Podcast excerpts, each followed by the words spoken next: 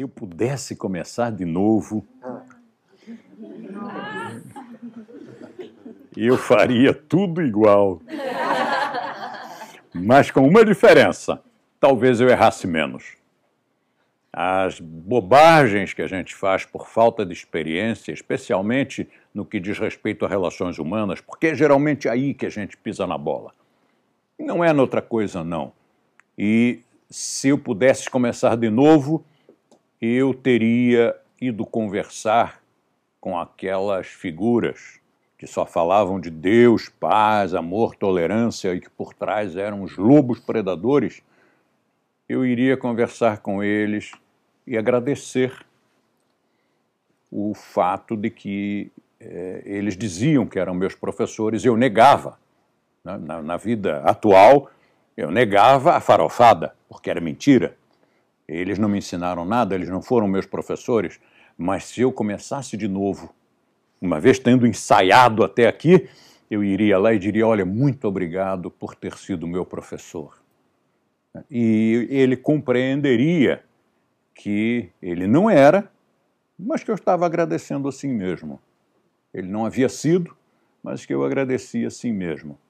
Um pouco de humildade não faz mal a ninguém, mas um adolescente não sabe disso. Adolescente vive chutando a porta, literalmente. Né? Eu chutei muitas portas na minha vida. E isso eu acho que seria uma das coisas que eu faria melhor, que eu procuraria fazer melhor. E a outra coisa foram os relacionamentos afetivos, porque com 20 anos a gente não sabe mesmo fazer nada. Ainda mais homem, né? Homem não sabe, mulher sabe, nasce sabendo. Isso é uma injustiça. Mas homem não sabe, faz muita besteira. Então, hoje talvez eu, eu soubesse tratar condignamente as minhas, as minhas companheiras.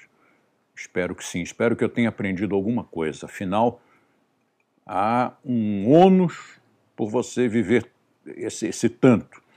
E tem que ter algum bônus, né? Por exemplo, hoje eu pude estacionar numa vaga de idoso. Achei sensacional. Estava pertinho de onde eu queria ir, pertinho do elevador, e, e tinha vaga. Guardaram para mim ali. E, e se há esse tipo de bônus, é preciso que haja outros também, como, por exemplo, a gente aprender a agir, aprender a lidar com as pessoas, aprender a lidar com as relações afetivas. E se eu tivesse essa oportunidade, como acontece nos filmes, né? Olha, você vai começar de novo aí a minha vida teria sido mais azeitada, teria sido mais suave.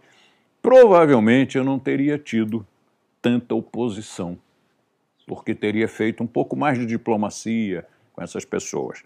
Agora vamos ver o lado dark, as consequências disso. Vocês devem ter visto um filme chamado Sliding Doors. Sliding Doors.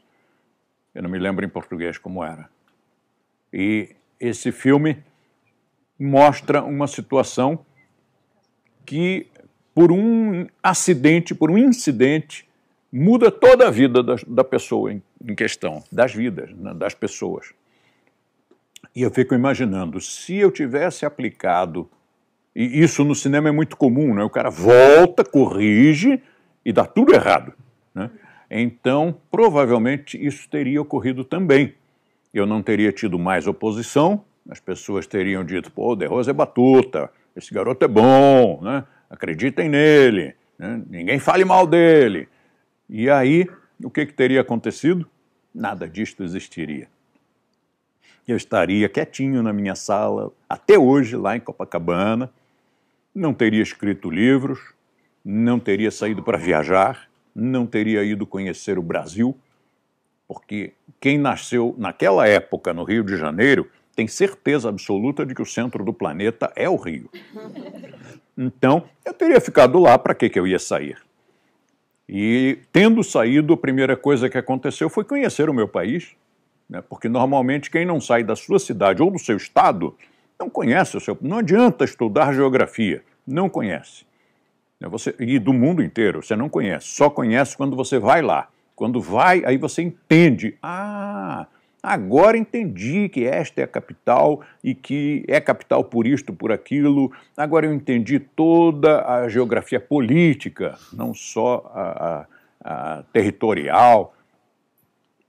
E provavelmente hoje nós não seríamos amigos.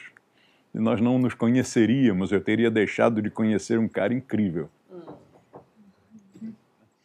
O problema é que normalmente nós, seres humanos, nós temos que errar muito e sofrer muito para assumir que estamos fazendo besteira. Quando alguém aconselha, em geral, as pessoas opõem uma resistênciazinha ou uma resistência zona, porque é aquela questão abordada no curso que eu sempre menciono, o curso a questão dos paradigmas.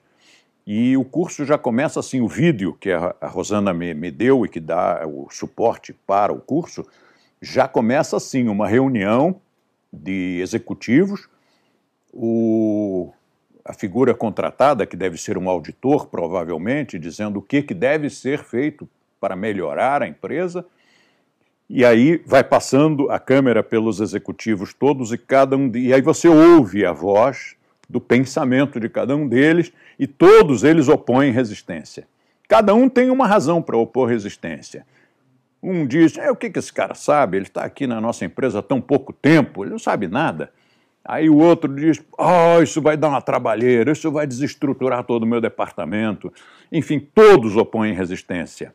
E, mesmo não sendo executivos, nós todos fazemos isso o tempo todo.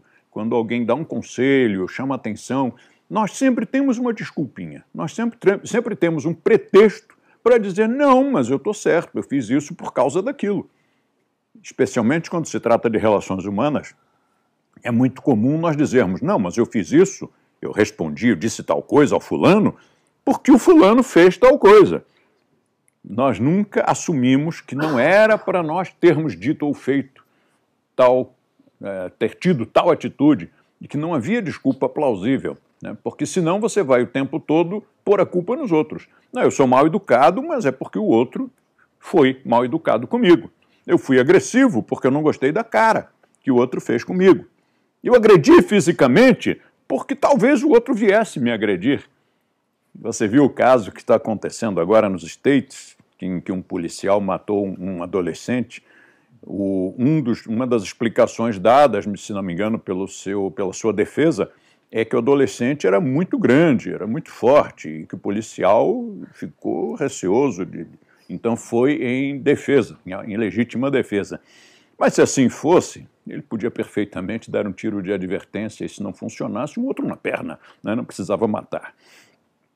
Mas normalmente o que acontece é isso: nós sempre usamos desculpas, pretextos para ser mal educados ou para agir de uma forma às vezes não tão honesta, a honestidade não é apenas quando se trata de dinheiro, né? a honestidade é em lato senso, a honestidade em qualquer aspecto.